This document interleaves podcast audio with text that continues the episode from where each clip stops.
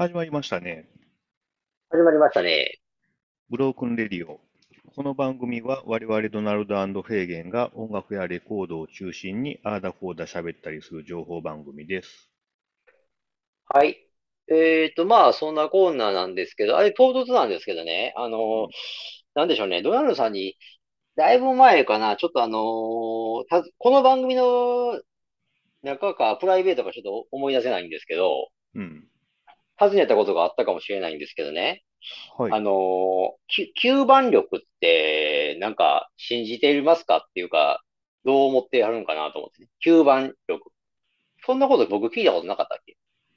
いやー、記憶にないですね。吸盤っていうのは何なんですよ。あの、あの、すペタッとすっ食いつく、すついつく吸盤のことじゃもちろんなくて、あの、求める、求めるに、あの、盤ってレコード盤の盤なんですけどね。はいはいはい。まあ、求める版の力と書いて吸盤力なんですけど、うん。うん。まあ、要はどういうことかっていうと、まあ、僕らってその以前、昔からレコード買ってきているじゃないですか。はいはい。で、その中で当然その欲しいものってのは出てくるわけでしょうん。それに対しての、まあ、ポテ、あの、モチベーションというか、重い気持ちですよね。はいはい。まあ、その辺の思いがなんか強かったり、浅かったりで、まあ、ものによって当然変わってくると思うんですけど、うん。まあ、その辺の力をね、吸盤力って、なんか、なんかの本で書いてるの見て、僕も吸盤力、吸盤力ってそこからは吸い込みで、も、まあ、なんか使ったり思ったりしてるんですけどね。はいはい。うん、なんでそんなことをまた思ったかいうと、あのー僕は割と個人的には吸盤力って結構強いと思ってるんですよ、自分のことはね。はいはいはい。まあ、望んだら大体その望んでるものが店で見かけたりとか、うん。まあ、オークションサイトで出てきたりとかね。はいはいはい。まあ、その辺ちょっと自分なりに、あの、ああ、なんかやっぱり諦めて、諦めんとなんか思ってれば出るんかな、みたいな感じで、うん。まあ、おるんですけど、まあまあ、よう考えたらでもあれかな、もう気の持ちようってね、かん一つなんですけど、はいはいはい。まあ、ポジティブ、まあ結局ポジティブシンキングなだけやんって思われそうですけどね。まあ、そんな、なんでそんなこと言いだ言うか言うと、あの、前々回にあの、ほら、キャプテンビーフハートの話したじゃないですか。はいはいはいはい。要は、僕が今回ホスト役で、あの、今回のターンは、ザッパーのね、関うん。連で、うん。ちょっとお気に入りのアルバム4選ということで、うん。トップバッターにあの、キャプテンビーフハートを勧めたじゃない、この番組で。はいはいはい。で、それからというものというか、あのーなんか、あのね、あの、ビーフハート、当然、また僕の中でビーフハート熱がちょっと出てきて、ああ。まあ、トラウ、あんだけその番組内でちょっとボロクソに言ってたトラウトマスクレプリカなんかをね、はいはい。まあ、ひょっとしたらその毛嫌いっていうか、何年か前に聞いても、これはちょっとアバンギャルドすぎんなと思って、うん。まあ、ちょっと避けてたとこもまああったんですけど、はいはい。まあ、改めて聞いたら今、今さ、サクッとハマるかもしれへんとかね。うんうんまあ、そういう考えだけは持ってたら、やっぱ。りその、まあ、ほら、あの前回の番組でもね、確か取り上げたんですけど、奈良、地元奈良にほら、シルエルレコーさんオープンしたじゃないですか。はいはいはいはい。で、オープン初日からちょっとお邪魔したりしてたんですけど、うん。まあ、ビーフハートをそこでやっぱり見つけて買ったりしてね。あ、そうですか。そうそうそうそう。あの、トラウトマスクレプリカじゃないんですけどね。ああ。うん。でもね、実はね、あの、ミラーマンっていうあの、番組内でも僕結構いいって取り上げてたやつだと思うんですけど、はいはい。うん、あれがありましてね、たまたま。ああ。で、まあ、あ、か、あーってこれを持って買ったりして、うん。その辺とか含めて、なんか、ネットでもね、あの、ぶあのビッグハートの作品でも、まあうん。なんか、ちょっと珍しそうなやつとか、はいはい。まあ変えたりしてっていうか、やっぱりなんか、そういうことを話題にして口にすると、やっぱりそういうもの目に、目が行くというか集まってくるもんかなとかね。うーん。うん、なんか、まあ僕なりにか都合よく解釈しとるんですけどね。で、そのシまルエロさんで買ったやつは今まで持ってなかったっていうことですか？あ、あのね、だから C、昔 CD で買っててミラーマンはね、ああ、はいはい。やっぱりレコードってそのどうしてもオリジナルとか欲しいなって思ってたから、うん。開発とかできたら避けたかったんで、やっぱ買ってなかったんですよ。はいはいはい。で、シルエロレコードさんにあったのは、うん。えーっとね、完全なオリジナルじゃないんですけど、はい。まあ、初回版とかでね、俗に言うね。うんうんや、ないんですけど、一応アメリカの版で、まあ、当時版みたいな感じですかね。まあまあ70年代ですよね。だからリリースされて、そんな何年か、何年間かのちっていう感じで。あ、そうですか。まあ割とリアルタイムですよね。うーん。で値段もまあそこそこっていうか、まあ実際相場的にもそんなバカ高じゃないんですけどね。ああ、まあ、そう、まあ、オリジナルやったらね。まあまあ、あ、これなら、うん、欲しいならこれ買いやなって感じで。うはいはいはいはい。そんな感じでね、ちょっと、あ、これはちょっと CL レコードさんも地元にレコーディアね、できて、まあ極端な話歩いて行ける距離にありますからね。まあ、無理したらね。まあ、うん、歩こう思ったら歩けますからね。30分ぐらいかな。ままあ、フェーゲンでさんもの、あれか、ウォーキングコース、ね、昔のウォーキングあ、ああ、そうそうそうそう。昔はあの辺ウォーキングって、今はしてませんけど、してましたね。うーん。まあ、いけまあ、ウォーキング、そうそう、ウォーキング、ランニングしてちょっと疲れてレコヤ行くっていうのも、まあ、ちょっといちいち面倒な感じもするけど。まあ、汗だくで行くのもね、迷惑になるかもしそうそう、れない。逆に、逆にね、なんか、うんこの前、ね、たまたま先週ありましたね、シルベルレコード、そうそう。なんか、そうそう、そうですね。全く申し合わせなしでね。う。うん。ばったりああねいうのはちょっとびっくりしますけどね。うん。なかなまあ、かない偶然と。うんいやー、もう、あんまりないでしょ、それ。やっぱ奈良で、まあ、そまあ、奈良、でも奈良、奈良ならね、まあ、ローカルっていうか、店も限られてるし、気軽に行けるレコード屋さんっていうのが、まあ、割と少ないと言ってしまうとね、まあ、申し訳ないんでうすけど。まあね、ねまあ正直、ちょっと言葉悪い、口は悪いですけど、ちゃんと空いてる店が少ないでしょ。まあ、昼から空いてますからね、きちんとね。うん、やっぱ、いや、だからその辺って、やっぱり、まあレコヤって、うん。他の商売に比べたら、やっぱり割かしルーズが許される職種やと思うんですけど、まあまあね。いや、それでもね、やっぱりダメですよ。ダメっていうか、あの、まあ、僕、僕なりに言う、言うんだったら、やっぱりね、しっかり残ってて評判のいい店は、ちゃんとしてるんですよ。そういうとこも。まあ、営業時間ね、まずは。営業時間と休みとかを決めるじゃないですか、当然。うんうんうんうん。で、その通りちゃんとしてるっていうかね。あこはね、12時ぐらいにはもう空いてるのかな、昼営業。12時から確か夜の7時かああね、結構きちんとした。な。で、今のところっていうか、現状そのは当然守ってはるみたいですしね。まあ、レコード屋に限らず、やっぱり最近ってすごいルーズなお店増えてますからね、営業時間もちょっと遅れますとか、割とまあ、でお知らせそうそうそうそう。結局 SNS で連絡しして、うん。それの弊害でしょうな。まあまあね、気軽にできるからっていうので。そら、正直いや、え、だから、うん、そうそう、なんかそういうのも、だから、いや、それって、あの、店の、店だけじゃなくて、よ俗に言う待ち合わせとかね、うんうんうん。ちょっと遅れますとか、まあまあまあ。やっぱり、遅れたり、その、早起きたりとか逆にね、そういうことに対するなんかその責任って、うん。感って薄くなってる気はしますよね。連絡が簡単にできるから。そうね。まあ、それはありますよね。うん。まあ、いいとこでもあり、やっぱりそれ、れでちょっと、なんやろ、失うものもあるっていうか、やっぱり黙ってても約束守る人とかね、守らない人っていうか、そういう辺のもいるからね。うん。うん。まあまあ、やっぱお店についてはね、結構空振りするケースってあるんですよね。あの飲食店とかでも。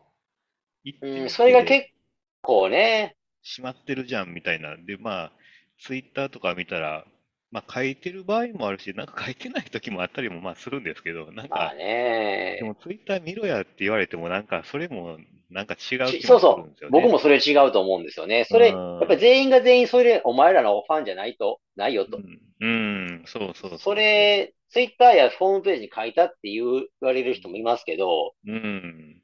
そこなんですよ。そこを、そこを厳しくできるかどうかなんですよ。まあまあね。うん、そや、なそれはまあ何が、人間何やるかわからんから仕方ないところもあると思うんですけど、うん。やっぱりその仕方ないが、あの、何年に一回の人と、年に何回の人と、月何回の人では全然違うんですよ。まあまあね。うん。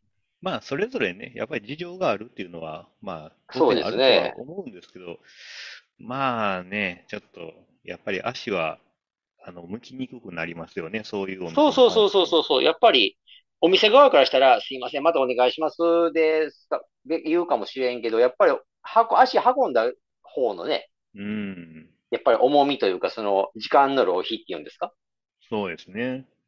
やっぱり、でかいと思いますけどね。うーん。まあ、だからそういう点でもね、えーシルエルさんは、まあ、お勧めできるんじゃないかと。今、まあ、有。料でしょうな。結構、その、おやっぱり、うん。まあ、一生懸命やってる感じですよね。とにかく、今は。なんかまあ、商品に関してもやっぱり面白そうやなっていうのは結構多いんですよね。これちょっと、そうですね。うん、聞いてみたいなっていうもんとか、まあまあ、あるんでね。僕は、僕はでもあれなんですよね。もう正直店開けてあって見るまでは、うん。もっともっと偏ってると思ってましたね。ああ、ジャンルがね。割と偏ってなかったというか。まあ、オールジャンルっちゃオールジャンルでね、やってまあ、はオールジャンル行きたいっていう気持ちは感じましたね。まあ、ハードロック、ヘビーメタルはちょっと受けてないんですみたいな感じで。ああ、ないですね。でも、あ、そうだね。その辺の話もしよう思ってたんだけどね。あの、マスタードね、ちょっと。ああ、あ、あるんかな、たまたとしてはね。気まあまあ、持ちとしては。どうなんでしょうね。まあ、なくはないんじゃないですか。うん、やっぱり、その辺を置く置かないによっても変わってくれるしね。まあ、ただやっぱご本人の趣味もね、合いますんで。ああ、もちろんあるでしょうからね。うん、だからその辺は逆に、逆にじゃないけど、まあ、薄いのかもしれないですね。もう単純に。うん。まあ、今のところはね。う。うんん。まあ、その辺含めて楽しみな感じしますけど。まあ、リスナーの方もぜひね、ちょっと足を運んでいただければと思います。そうですね。結構、あの、特に大阪、京都とかね、森、え、きアクセスも結構いいんで。そうですね。県外の方もね、ちょっと覗いてみてもらって、はい。まあ、秋の行楽シーズンですからね、行楽ああ、確かに。うん、そうですねだければ、はい。はい。お願いします。ということで、長く、前置き長くなりましたけど、ちょっとね、うん本題の方に行こうかなということで、まあ、えーうんフェーゲンプレゼンツの、まあ、ザッパー関連のおすすめアルバム4選ということで、今回3週目ですよね。はい。まあ、今回はね、あの、タイトルというか、アーティストがまず、えー、シュガーケイン・ハリスっていう名前で、アルバムに関したら、シュガーケインかな。はまあ、はいほぼほぼ正迎えタイトルですわな。あ、はい、はい、はい。まあ、この人のアルバムを紹介しようと思うんですけど、これがね、まあ、ジャケットを今ちょっとまだ見せてますけど、うん。まあ、これ、パッと見な、どんなジャケットやって感じなんですけど、これなんか、鏡かなんかでしょうかね。鏡かなんかに、まあ、映ってる本人、シュガーケイン本人っていうんですかね。窓ではないですね。鏡。窓かもしれませんね。なんかでも全体的にでもなんかぼやけたね、ちょっとジャケットショットで。まあ、額縁のように何かあんまりうんえ？額縁のようにもね、見える。ああ、確かにこの縁のみたいもまあ、ちょっと曲線でありますけどね。なんかまあ、フレームの中に映ってるって感じですね。そうですね。で、左下の方にはこの筆記体ですか、シュガーケインってね。はい、はい、はい、はい。まあ、これは書いてない読み取れますけどね。うーん。まあ、こういうジャケットで、これがね、ちょっと、まあ、ドナルドさん当然お持ちじゃないでしょないですね。うん、で、あのー裏ジャケットね、初めて多分見ると思うんですけど、裏ジャケットがね、じ結構実はね、これね、うん。ま、前のイメージだけで見ると、あれと思うんですけど、はい。これね、結構、どうですかね、これ。ああ、なんかポップな。そうでしょ？かね。うん。なんか違う人のアルバムみたいでしょほんまですね。なんかこれどっちかって言ったら、その、アメコミというか、あの、うんなんか随分、一気に 80s というか、まあ、レトロフューチャーっていうんですかね。なんかうまく言えないですけど、うんうんうんうん。このシュガーケン・ハリスっていう時代とかね、はいはいはいはい。なんか全体的にその、擬人化した虫とか、まあ、なんか動物っていうんですか。まあ、モノクロのね、本当に漫画って感じですね。そうですね。そうそうそうそううん。アメリカの漫画って感じですよね。うんうんうんなんかちょっとファンキーな感じというか、まあ、でも、虫、これが本人や、シュガーケン本人かな。で、まあ、バイオリン弾くんで、うん。はいはいはい。まあ実際虫になってバイオリン弾いてますけど、ああ。まあなんか随分偉い、あ裏と思ってるイメージちゃうなって思ったのは僕昔覚えて、思ってるんですけどね。ああ。まあそんなこともあって、まあ結構これがね、まあ、これから今回その3戦目で紹介するんですけど、うん。まあこれがその、ちょっと前回紹介したあの、ジャン・リュック・ポンティと繋がってくるんですけどね。はい。まあ知ってる方はもうピンと来てると思うんですけど、まあ、ジャン・リュック・ポンティもこのシュガーケン・ハリスもバイオリンを弾くわけですよ。はあはあはで、あと、その、キーポイントというか、ザッパとのじゃあキーポイントって言ったら、やっぱり何を、何を、なんと言ってもやっぱホットラッツなんですよね。うーん。まあ、ザッパの、フランク・ザッパのソロアルバムで一番有名な部類に入るであろう、ホットラッツっていうのが、はい。まあ、69年かな、ねリリースされてるんですけど、その時にこの、ジャンルク・ポンティもですし、今回紹介するシュガーケン・ハリスも参加していると。おー。で、ほん、まあ、あの、で、結構その、ザッパの中でも、ホットラッツの中でも、やっぱりまあ、何これと思わせるようなギ、あの、バイオリンプレイですか、披露しとるんですけどね。はいはいはい。で、ジャン・リュック・ポンティの方は割と有名っていうか、ははっきり言って大成してるんで、うんうん名前も残ってますし、作品も多いし、うん。うん。まあ、キャリアも長いから、やっぱり知名度はぐっとあるんですけど、やっぱりはい、シュガーケン・ハリスはちょっと知名度って意味では、うん。まあ、多分かなり落ちると思うんですよね。はあはで、まあ、ウィキペディアですか？ちょっとしたウィキペディアみたいなやつちょっと見させてもらってたんですけど、あの、あ。うん。これね、だいぶ前に僕も見てたんですけど、うんまあ、このシュシュガーケン・ハリス、まあ、当然芸名で、うん。本名ドン・ハリス。ほうほで、まあ、1955年になんか、デューイ・テリーっていう人とコンビを組んで、う。うん。ドンデューイっていう名義で、あのーまあ、は、あの、録音してると。ほう。で、多分ね、おそらくドンデューイって、なんか、ちょっと黒っぽいリズムブルースみたいな、なんかコンビっていうかね。はいはいはい。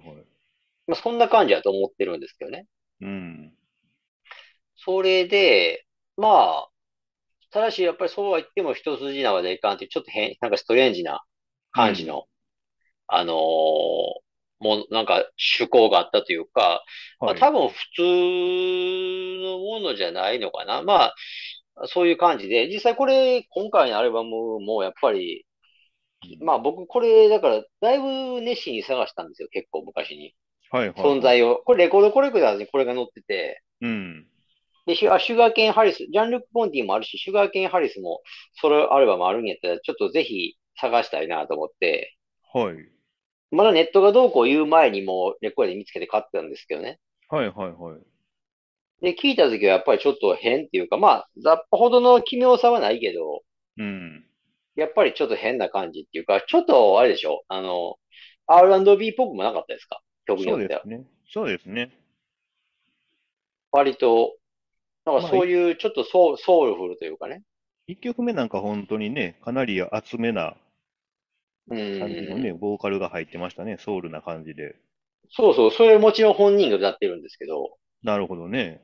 うん、だからそういう趣、趣向っていうか音楽性もあったということで、うんうんまあこのシュガーケインっていうアルバムは、そのそういうリズムブルースの趣向性と、うん。ちょっとアバンギャルドな、まあ、ロックっていうかね、ジャズロックみたいなのと、がまあ、ブレンドされた結構面白いアルバムだなと思ってたんですけどね。はいはいはい。まあ、インストありでね。そうそう、インストもあったでしょ。で、インストに関してはまあ、ザッパのフォッターツに入ってるやっぱり楽曲とかと比べると、うん。やっぱりパンチ力はちょっと劣るんですけどね。ああ、まあまあね。やっぱりその、ザッパーとか絡んでる方がやっぱりその演奏力っていうかすごいと思うし、うんうんまあメンバー、メンツと、あとやっぱ単純に曲も違うじゃないですか。ザッパーがいるじゃないから。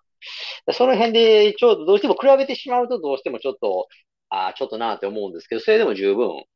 聴いてて楽しめるんで、まあ、これは、そしたらザッパーは一切関与してないアルバムなんですこのかね。アルバムに関しては一切関、あの、関与してないですね。ああ、なるほどね。うんうんで、あとあれかな、でも、ちなみになんですけど、プロデューサー、うん。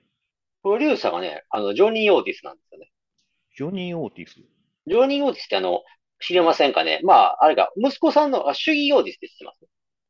ああ。シュギー、シュギー・オーティスの方が有名かもしれませんね。息子なんの。か、なんか聞いたことある気もしまあ、ますシュギー・オーティスの方が多分ね、今う、ん有名っていうか、うんあのーまあ、70年代から活躍しとるんですけど、その、うんやっぱり、ちょっと一時フリーソロとかの方面でも評価されたりしてて、多分、シュシュギー・オーティスで検索したらすぐ出てくると思うんですけど、はいはい。アルバムも3、4枚出してますけどね。ああ、自身でもね。出してます、出してます。で、まあ、その人もと、だからジョニー・オーティスと、そのシュギー・オーティスが、うんまあ、アレンジも関わってると。うーん。まあ、この辺は多分ロック好きな人から取ったら、おっていうポイントかもしれませんね。なるほどね。特にジョニー・オーティスって言ったら、なんか、うん。カントリーとかのちょっと大御所っていうか、はいはいはいはい。なんて言ったらいいんかな。だからなんか僕はちょっと正直あんま好きじゃなかったですけど、あ、そうですか。昔の世代っていうか、うん、うん。ビートルズとかより、うん。まあ前っていうか、同じか前かぐらいかな。古い、古い人ですね。要は世代的にもだかまあ、それはそうですわね。一世ら。うん、その、そうそうそうそうそう、そういう人もアルバム制作には絡んでますということで、ただ雑把の参加はなしということで、なるほどね。うん。まあ、そんな中なんですけど、あれですよね。ちょっと話ずらすというか、これを紹介するときにやっぱり一番迷ったのが、うん。まあ、た、おそらくこのアルバムって、Spotify ないやろうなと思ってたんですよ。はあはあはあはあ。これはマニアックすぎるやろと。さすがにうん。もう、ま、マニアックやし古いし、うんうん。ないだろうと思ったらあっさり出てきましたね。これには参りましたね。あ、あるやんってほんま思って。まあ、恐るべしですな。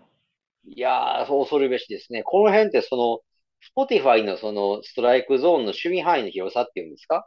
うんうんうん。どうなってるのかなって、こんなのニーズあるんかなと思うけど、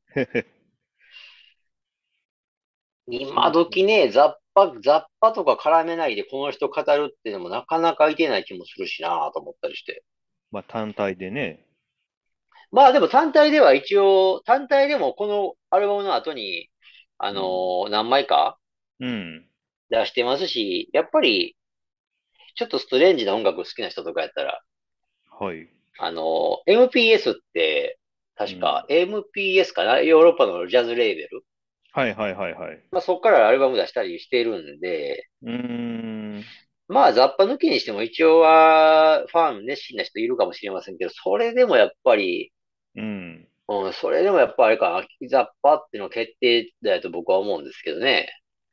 まあ、そうですね。まあ、見てると、名義がなんかあれですよね。あの、シュガーケンハリスでは1個しか Spotify 入ってないんですけど、まあ、あの、ドン・シュガーケンハリスっていう名義で、そっちの方がなんか、はいはいはいはい。その今言ってあったようなね、MPS から出てたアルバムなんかも入ってるみたいですね。そうですよね。結構だから、うん、もうほんまに、なんつったかな。うん。ひょ、まあ、い、現在でもだから票が確立してますよね。うーん。なるほどね。うん、それはちょっとびっくり、なるびっくりですね、ほどね。ほんまに。うん、そういうこともあって、まあ、これ取り上げたんですけどね。やっぱり、あれかな、ジャンルク・ポンティとだから比べると、うん。うーん、まあ、バイオリンの音色だけに関して言ったら、あんまりその区別がつかないというか、はいはい。まあ、その実際そのホットラッツに参加してた時も、誰がどれっていうクレジット見ないと当然わかりませんしね。まあそうですよね。うーん。だけど、曲、やっぱあれかな。曲によって違うとかですか？ああ、そうだ、そうそう、曲によってつ違うって、使い、ザッパは使い分けてたと思うんですけど、なるほどね。まあそのあたりもね、しっかり調べときゃよかったんでしょうけど、ちょっとう調べてなかったん。ないんですけど、はいはいまあではい。もあれかな、このシュガーケーンっていうのは、かなり面白いっていうか、ねえ、こういう、こういう、なんかレコードがちょっとあれかな、あのーやっぱりテンションが上がるレコードっていうか、なんか、はい。やっぱりし新品市場ではもう全然ないよっていうものを買え、買える喜びっていうんですかね。うんうんうんうん。これやっと見つけた時はやっぱ嬉しかったですね、非常に。なるほどね。うん、なんか知ってる人は知ってるみたいなものを買えたって感じで。まあ、レコード再発もないということですかな。おーどう、いや、どうなんでしょうね。うん。それ、それでも、やっぱり Spotify に上がってるぐらいやし、まあ、CD はね、ありそうですよね。Spotify に上うがってうーん、と。やっぱりそういう意味では僕らの知らんだけで全然発掘されてる可能性はありますけどね。うーん。まあ、にしたってあれですよ。うん、ちょっとそういう、ちょっとこれを取り上げようと思った俺も俺ですけど、うん。うん、なんか音源をし、音源をなんか上げてる Spotify も Spotify やなって、ちょっと逆妙に感心しましたけどね。なるほどね。はい。だからこの方の晩年っていうか、まあこのアルバム出した後も当然さっきも言ったように MPS とかから何枚も出してますしね。はいはいはいはい。うん。やっぱりでもあれかな、目立った活動をしてたのはやっぱり70年代だと思いますけどね。あうん。もう残念ながら亡くなってるんですけどね。あ。あ、そうなんですか。99年に亡くなっ、確か亡くなってるのかな。ああ、なんかじゃあ若そうですよね。そうですね。これは、1999うん。年に亡くなってますね、やっぱりね。うーん。まあ一応そのジャンル的には、まあブルースとかリズムまあリズムブルースとかそっちの人というああ、捉え方でいいんですかな？どう？いや、やっぱりジャズの人じゃないですかね。ジャズ、ああ、レコード屋さんにこれが入ってきてどこに入れるかってなるんですけど、うん。その MPS から出てるやつは、やっぱうん。り、ジャズのこう、ヨーロ、ヨーロピアンジャズとかね、ほー。そういうコーナーがあれば入れはるやろうし、うん。ただこのシュガーケンハリスの中身を知ってる方からしたら、もうやっぱり、うん。ロック、いや、ロック、ジャズロックやろ、みたいな感じで、はいはいはい。ジャズロックのとこに入れるか、それかもうフランクザッパー関連やなって思ってる人は、フランクザッパーのコーナーがあったらそこの中に入れるとかね。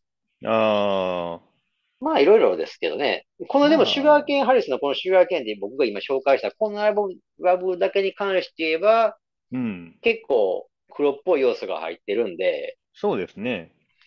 だからやっぱりソウルとかリズムブルースとか、そっちの方にん。入れはる可能性も店によってはあるかもしれませんね。そうですね。そっちに、やっぱ入れちゃうかもしれないですね。ですな。まあ、アルバムによって違うよということですわね。そうですね。結構ね、そのあたりだから、だからあれちゃうかな。いや、結構このレコヤさんにいてこれを探すっていうのもなかなか難しいかもしれませんよね。まあ、そのレコード自体が、まあ、あんまりないじゃないですかね。うん、あんまりないと思いますけどね。やっぱり、うん。やっぱり、今となってはどうなんかあんまよくわからないですけど、やっぱり珍ん。しいというか、はいはいはいはい。うん、高い、じゃあ高いのかって、珍しいから高いのかって言われたら意外とそうじゃないレコードだと思うんですけど、なるほどね。うん。でもまあ、珍しいレコードって感じですね。うーん。なるほどなるほど。まあ、そんな感じですかね。あの、今回は。うーん。まあ、それでいよいよですよね。次回ももう4回目。あっという間ですけどね、ほんま紹介し出すと。まあ、そうですね。ねえ、なんかそうなってくると早いもんで。まあ、やっぱりうん。フランク・ザッパに関してもね、うん。あのードキュメンタリー、これを今回こうやってこういうことするにけあの至ったきっかけの映画、ドキュメンタリーのザッパっていうのもね、はいはい。あれが海外ではブルーレイとか DVD されてるんですけどね。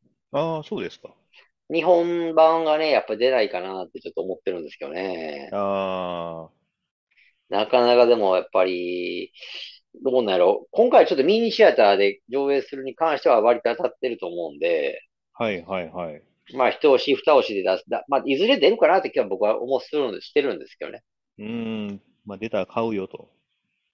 やったらまあやっぱ買っちゃうかな。で、今って雑把に限った話じゃないですけど、うん。やっぱりソフトってね、あのー思ってる以上にプレイスは少ないみたいなんでね。ああ、うん、どうしても欲しいと思ったんだったらもう買った方がいいかなと。逆にそうですね。まあ、配信っていうね、パターンもなくはないでしょうしね。ああ、なくはないでしょうね、ご時世柄ね。ううん、サブスクでね、見れますよみたいな。そうそうそうそうそう。まあ、選択できる幅広がってますからね、好きにやってもらったらいいんですけどね。まあでもやっぱり現物で欲しいよと、制限的にはうね。ーん、まあ、モテるならね、一応は、やっぱりそういう好きで趣味でやってるから、あの、いやいうん。や買うわけじゃないから別にいいですけど。うん、う。ん、そのあたり。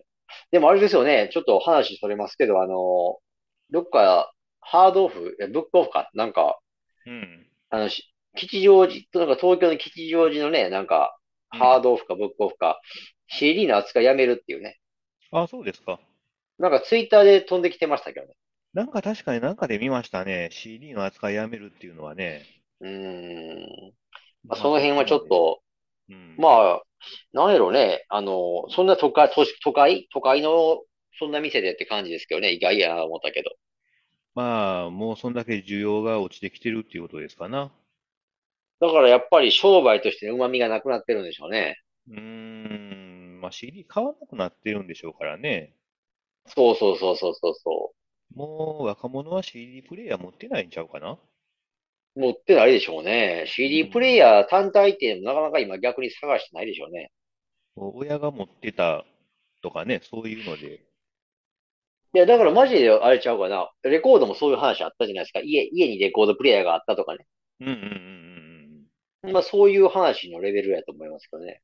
そうですね。僕ら世代でいうレコードプレイヤーっていう感じかもしれないですね。うん。だから、そういう中古とかの購買層っていうんですかね。うまあ、買って支ん。えてた人らっていうのも、うん。まあ、自然と減っていくじゃないですか、どうしても。まあね。だからやっぱり、大手はその辺で見切りっていうか、まあ、判断もしたのかなと思ってますけどね。うーん。僕らも CD ちょっと買ってない。だいぶ枚数減ってるでしょ。買う枚数。うまあ、CD はかなりかなり減ってますね。ーん。今年入って買ったかなっていうぐらい買ってないですね。ああ、そうですか。まあでも、大半の人そういうもんじゃないですかね。まあね、一般でもそうでしょうな。もううん。データまあ、配信でどうのとかそういうことでしょうな。そうそう。だから CD で買うならもう配信でいいかとかね。うーん。だからね、まあうちで CD 買ってるのはまあ、家人が買ってるんですけど、あの、ジャニーズですね、やっぱりね。あ、やっぱりね、さすいがの、スノーマンすごいらしいですよ。売り上げの枚数が。うん、いや、だから、まあ、なんか以前からちょっとちらほらその話聞いてましたけど、あの、うん。やっぱりその応援、勝って応援ですよね、明らか。明らかに情で買わせてるっていうかね。そうそうそうそうそうそう。うすごい。だん。からそう、やっぱりそういう風にな、もう完全になってきてるというかね。応援ですわね。だからまあ、あ応援、応の、援で買うっていうね。うん、当然あの、サブスクとかやってないですからね、ジャニーズは基本的に。ああ、やってないですかね。うん、だからもうちゃんとフィジカルメディアを買うてねと。で、まあ、アルバムなんかでもね、その、前も言ったかもしれないですけど、あの、付属で、付属っていうか、まあ、パタ、パ。ターン違い。そうそうそうそう、DVD の内容も違うよということでね。いや、だまあ、から、全部買うんですよ、ファンは。3種類ぐらいとかね。ああ、え、買っ、買ったんですか会員の人。買ってたんちゃうかな。ああ、うん、なんか買ってましたよ。まあね、それは、まあね、人の金やから別に好きに使ってもらっていいんですけど。いや、だからまあ、うーん、そ、そういう特殊な、まあ、世界は残ってますけどね、CD に関しては。というか、特殊な世界しか残っていかないでしょうね、もうそういう。うーん、そうですね。中身で勝負っていうのがもうなくなってるというかね。まあね、だからそれも何年かしたら、中古版屋に昔だったらね、あの、山勝ウィンクの CD がむちゃくちゃ並んでたりとかね、あああ、りますけどね。うん、でも、いや、その頃と違うのは、やっぱりそれでも今、今ってやっぱり好うきな人しかん。買ってないから、やっぱり手放さないっていうか、出て、やっぱり流通はすあんまりしないと思いますけどね。なる中ほどね。ううん、あんまりん。し、あんまりしないんちゃうかなって僕は思ってるけど。そうか。まあ、でも、そうっすね。握手券とかのやつは結構出てたけど、まあ、あれはもうほんまに、うん。まあね、券だけでしたもんね。欲しいのは券だけで、別にディスクとまかね、あね。あれはえ、握手まあ、券ってそれは何ですか？あの、だん、だん、女性アイドルの話？それは。そうそうそうそうそうそああ、いや、だからね、女性と男性でまだ違うんですよ。男性う。うアイドルを追っん。かけてる人っていうのはなかなか手放さないと思いますよ。まあ、それと、やっぱりその、あれじゃないですか。その女性アイドルのやつって本当に握手券目当てやからもうね、ああ、はいはいはいうはい。ん、それは売る、売るわねっていうね。いや、だからね、ほんま。まあ、売ってもゴミにしかならないっていうかね。うん、それはそうでしょうね。買い取らない可能性も高いでしょう、もうあの辺にならね。ああ、十分ありえますね。うちょっとん。違うんで、みたいな感じで。とかもゴミですわね。でも、部部屋も増え、だいぶ増えてきたんちゃう？そういうもの。まあまあね、徐々に増えてますけど、まあそれはもう自分の部屋で管あ、理するようにして一応もらって。今のところ自分の部屋で完結してるんですね。いやー、だんだんでもはみ出してきてますね。リビングにそういうものあ、が、起き出してます。ああ、まあうちは、うね。ちはとかね。うちはね、寒、この、急に寒くなってきましたよね。もううちはいらなくなりましたよ。いらないですけどね。飾ってますけどね。あの、アイドルの顔写真が、ね。ああ、あ、そう。あ 大きいうちは。まあなあ、それに関してはなんか、まあ、僕も門松とかはね、飾ってた時ありましたからね。あんまり人のどうこう言えないですけどね。まあね。だまあそれは経済を回していると言えば、まあそういうこともあるんですけどね。まあ確かにね。うーん。まあその辺はね、いつも通り、まあ、みまあ、ほったらかしというか見守っていくしかないということで。そうですね。はい。まあそんな感じで、じゃあ締めそうですね。まあ、はい、エンディング行きましょうか。えーと、今回ご紹介した曲は番組のブログにて確認できます。アルファベットでブロークンレディを、えードナルドなどでググっていただければ大体一番上に出てきますので、気になった方はぜひチェックしてみてください。えー、ツイッターやってます。アカウント名はすべて小文字でブロークンレディオアンダーバー JP となってます。フォロー、リプライ、メッセージなどよろしくお願いします。はい。で、フェーゲンだけですけど、インスタグラムやっております。まあ、レコードジャケットとか中心にアーダコーダーっていう感じでアップしてますので、よろしくお願いします。えっと、ID の方が HK774111 です。よろしくお願いします。はい。じゃあまあ、次回は、えー、最後ですかね。最終セットとはい。最終回ですね。はい。うん。